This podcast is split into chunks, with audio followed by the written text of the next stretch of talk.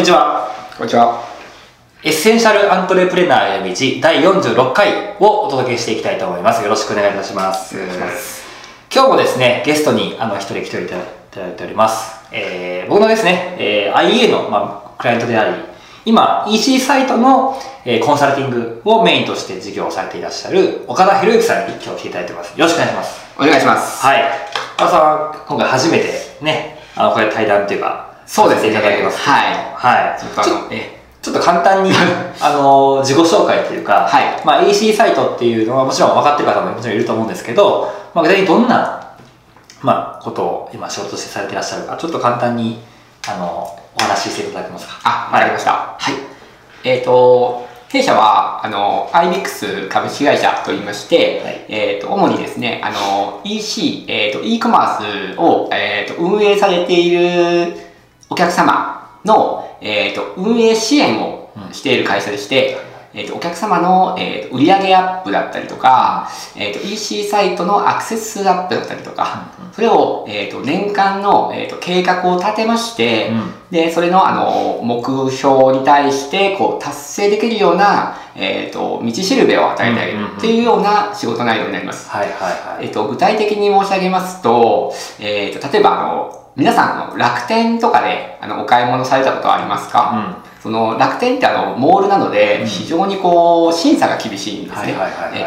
楽天に登録するにはっていう条件があったりとか楽天はすごくあの厳しい規律もあるということですごく有名なんですけどうん弊社はそういったことも、えっと熟知しておりますので、うん。えっと初めてあの EC をちょっとやりたいなっていうお客様からあの多くあのお声をかけていただいています。でそれだけではなくてやはりあの EC のモールですと、うん。あの楽天だったり Amazon だったりの、えーとまあ、要するにあの率ですね、うん。あのえー、と売掛金のこう売上金の何パーセントを払わなければいけないとか、うんという上納金というんですけどそれが非常に高いものですから、なるべくこうそういうのを使わずにですね、うん。えっと、自社であの EC サイトを立ち上げてもらって、うん。そこであの実際にこう売り上げをうん。増やしていけれるような仕組み作りをあのご提案させていただいております。はいはい。じゃあ本当にネットショップとか立ち上げたりとかね、こうはいネットで商品を販売していくっていう人にとって、まあそういったことを、まあトータル的に、あそうですね。まあ構築から、はい。その運用の部分、はい。コンサルティングっていうところを、まあトータルではい。もう教えされてるとあそうですね。いう感じですよね。はいそしたら。い主にまあじゃあその個人事業の方とか、うん小規模でやってる方が、まあ、結構メインと。あそうですね、うんあの比較的、えー、と個人の方あの非常に多いので、はいはいあのーまあえっ、とまあ本当に個人一人でやってる方っていうのはかなり忙しい方が多くて、うんあの売上管理だったりとか発送だったりとかそういったものにあのずーっとこう指示をですねあの振り回されてばかり、はいはいはい。それどころかクレームだったりとかするとそのクレーム対応でもう一日詰めちゃったみたいなところも非常に多いもんですから、はいはい。まあ、弊社のようなところにですねそういったものをあの全部こう管理してもらう。うん。で、えー、と自分はこう売り上げだけにこう集中してもううん。例えばブログを書きたいとか、はいはい。であのそういったこともあのやらさせていただいてますし、はい。もちろんその逆もですね、うん。あのアクセス数だったりとかをもうアウトソーシング、うん。まあ、弊社の方で全部やってしまうと。もう広告運用からそのオウンドメディアまで、はいはい。あの全部あの IBIX の方でやってしまうっていうようなケースが最近多いですね。うんなかなかやっぱその運用面っていうのが、うん。やっぱり各社サポートが手薄だったり、うん。あのずっとね制作できるけれども運用がやっぱり弱いところが一般的にはやっぱ多いのかなって感じが僕は印象あるんですけど、その辺なんか小川さんは運用がめちゃくちゃ強いイメージが僕はあるんですけど、うんそういう認識で間違ってないですか？あ間違ってないですね。あはい。あの弊社の場合は、えっと、はいまずあのお客様と契約させていただく前に必ずちょっと分析をできるようにしています。おで分析をしてあのやっぱり自社ならではの弱みというものがあるのでうんうんうんそれをこう強みに変えていくような仕組みをまず先に作ります。はいはいはいでそれができてでその後にえっとサイトのリニューアルうんをさせていただいて実際にあの、まあ、運用部分というのはコンサル部分になるんですけどもそこが、えー、と弊社の方のメインになりますのではい。あのまあえー、とワンストップで全てあの最初から、えー、とやらさせていただくことが可能になります。なるほどなるほど。本当ね EC サイトとかそのネットショップでねこうネットで販売をしていきたいっていう方とかね、まあ、現状楽天とか Amazon とかで使って、ままあ、やってるけどなんかうまいことこういまいちこう収益になっていかないっていうかそういう方なんかはぜひあの岡田さんにねあの相談してほしいなと思います実際僕のクライアントとかその僕の方に EC サイト作れるんですかとかサイトの運用できますかって相談来るってことがあって実はちょこちょこ岡田さんに振ってたりするんですよね、うんありがとうございます。やっぱそこはやっぱ持ち屋持ち屋でうちももちろんウェブとかマーケティング得意なんですけどネットショップという領域になるとなかなかちょっと難しいところあるんで、まあ、そこはねもう岡田さんにちょっと紹介したりあよくさせてもらってるって感じなんですけど。じゃあその辺ねじゃあ岡田さん今回、えっと、うちの IA に参加していただいて、はい。えーまあ、1年ぐらい経つわけなんですけど、はい。それにちょっといろいろねあのどうやってなんで参加したかとか、参加してどういうふうに変わったとかちょっといろいろ聞かせていただきたいなと思うんですけどはい。もともとはどういうこうきっかけでこうこの、まあ、IA というかマーケティングスクールをはい。こう受講しようと思っていただいたんですか？まあもともとのきっかけといいますかえっ、とまあ昔ずいぶん前なんですけど、はい。そのオンラインサロンに、はいはい。あの入ってまして実は。あはいはでそこで、まあ、ある一定の成果を残したんですね。いうん。で、えっと、そのオンラインサロンっていうのは、まあ、あのブログオンリーだったんですけど、はいはい。でえっと、やっぱりですねあの人にこう教えてもらうっていうことは、非常にこう重要だなとうん思ったんです。うん。で思ってはいたんですけどなかなかちょっとこう行動に踏み切れなくって、はいはいじゃあ実際に誰とかどことかっていう話になってくるとなかなかこう自分の知り合いではちょっといなかったんですね、はいはで、えっと、マーケティングエッセンシャルズのその、まあすえっと、交流会いうん。にあはいはいはい。参加させていただいたことがきっかけではいはい。あの時本さんと出会って、うん。でまあ僕興味がもともとあったので,、うん。でまあ、すすぐにあの個別コンサルを申し込んだんですね。はいはであの、まあ、話を聞かさせていただいている中で、えっとまあ僕のあ僕の知り合いですね。知り合いもあの、まあ、IA のその前身になる、いえーとまあ、グループコンサルに参加されてたっていうところだったりとか、はい。あのまあこう栃本さんの立ち居振る舞いがすごく、あの紳士的だったので、はいはいはい。ああこの人だったら信じれるなとうん。思って、IA の参加を決めました。あなるほどなるほど。はい最初はねそのうち僕よりもその先にあの伊藤の方とあそうですあねれね確かはい接点があって、そうですね。っていう感じでしたよね。そこではいじゃあ交流会来てくださってってういうので、ん。なるほどなるほど。なんか思い出しました。そうよです。かったです。思い出していただいて。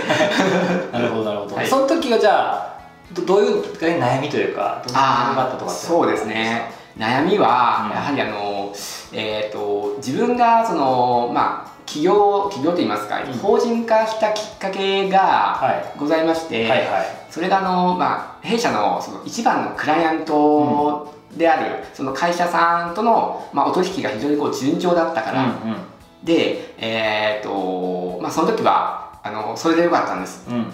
ただし、えっと今後将来ですね、うんあの非常にこう、えっとその一社に頼りきりっていうふうになると、あーはいやっぱり非常にこう不安な要素が非常に多かったものですから、やっぱりこう自分で、うん。あのお客さんをこう見つけていかないといけないとうんうん。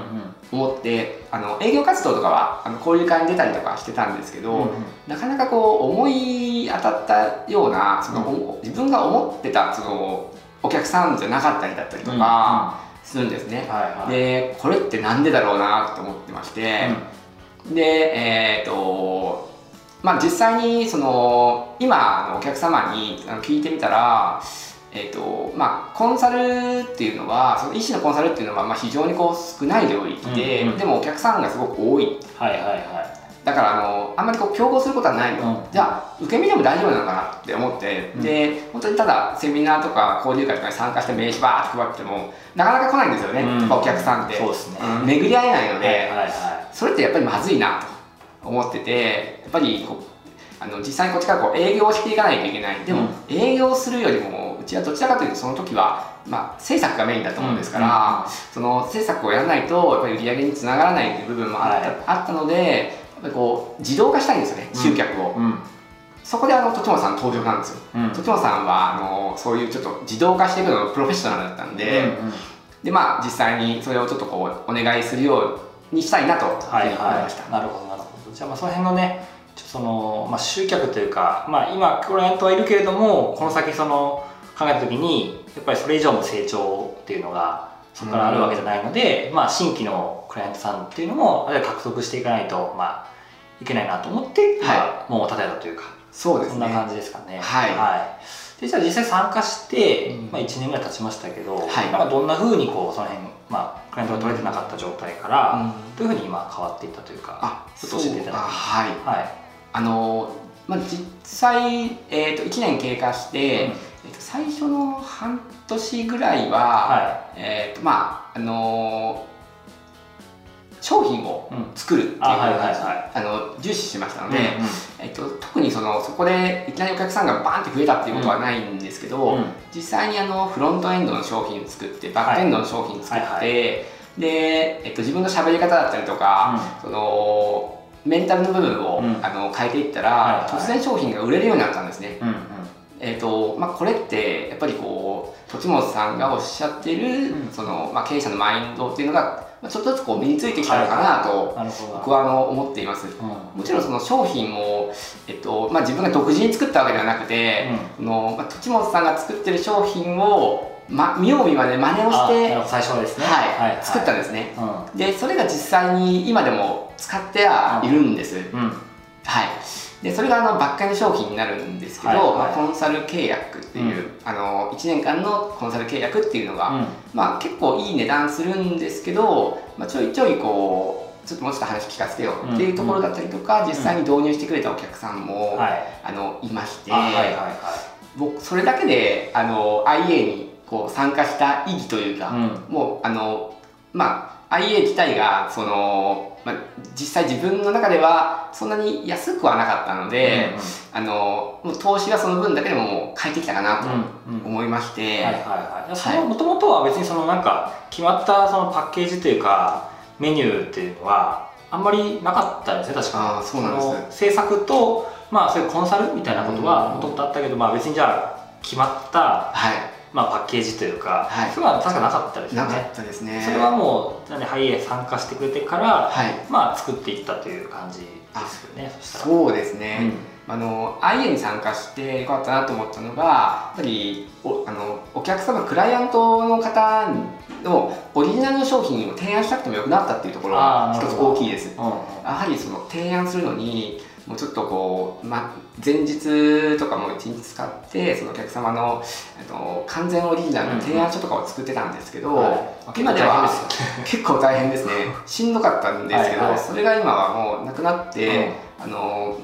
よかったなと思います。はいはい、はい。まあそのベースがある中で多少のそのね、つうん。追加とか調整とかっていうのはもちろんああるかもしれないですけどそうですね。も基本のパックがあるとまあ非常に多分売りやすいんはい。だと思うんですよね。はい。はい。まあまあそういうのでまあそういうコンサルプラスまあそういうスクールみたいな形のうん。教えるってこともされてたりするんですか？あ中で。そうですね、えーとまあ、今はちょっとまだできてない、あはいはい。あのーまあ、1対1のコンサルっていうのが、ちょっと自分の今の限界かなと思うんですけど、はいはいはい。でも今度会社を発展させていく上では、そのまあ、セミナーだったりとか、はい。スクールっていうのも一つうん。視野に入れないといけないかなというふうには思います。なんかちょこちょこでもセミナーとかねなんかやられてるのを最近ちょっと見ているので ちょっとずつそういうねはい、セミナーをしてこう人に教えていくというか、はい。あそんなこともねあやっていかれるとまたまたこうん。ういろいろと視野も広がってくるかなと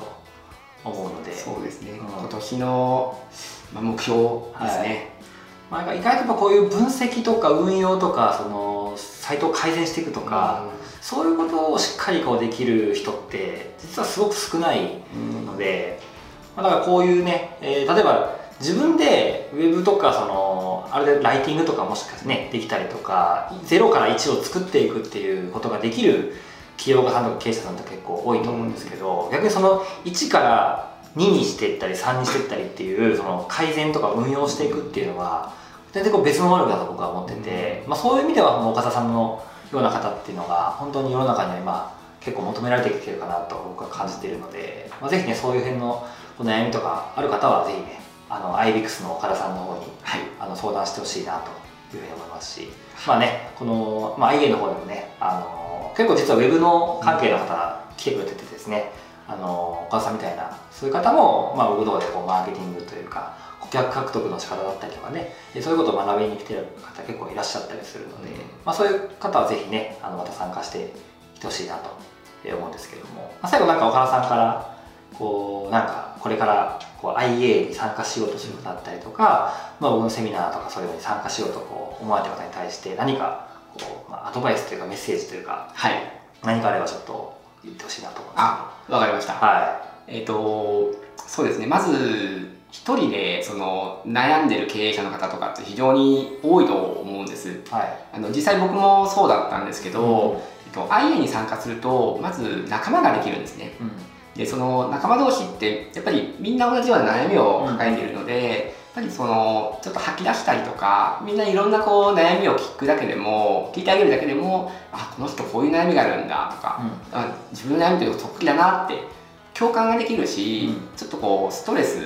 とかですねそういったものもちょっと拭えてくるのかなと思います。もちろんあの IA はあの栃本さんが、まあ、主催をされてい、まあ、採用されていてあの非常にこう勉強という意味でもあるんですけれども、あのまあ、僕は、まあ、そういう勉強プラスアルファの何かをこの IA に多分求めてるんじゃないかなと思います、うん。だから皆さんもしその、I まあ、IA のようなその、まあ、スクールをお探しでしたら、まあ、どうかなと。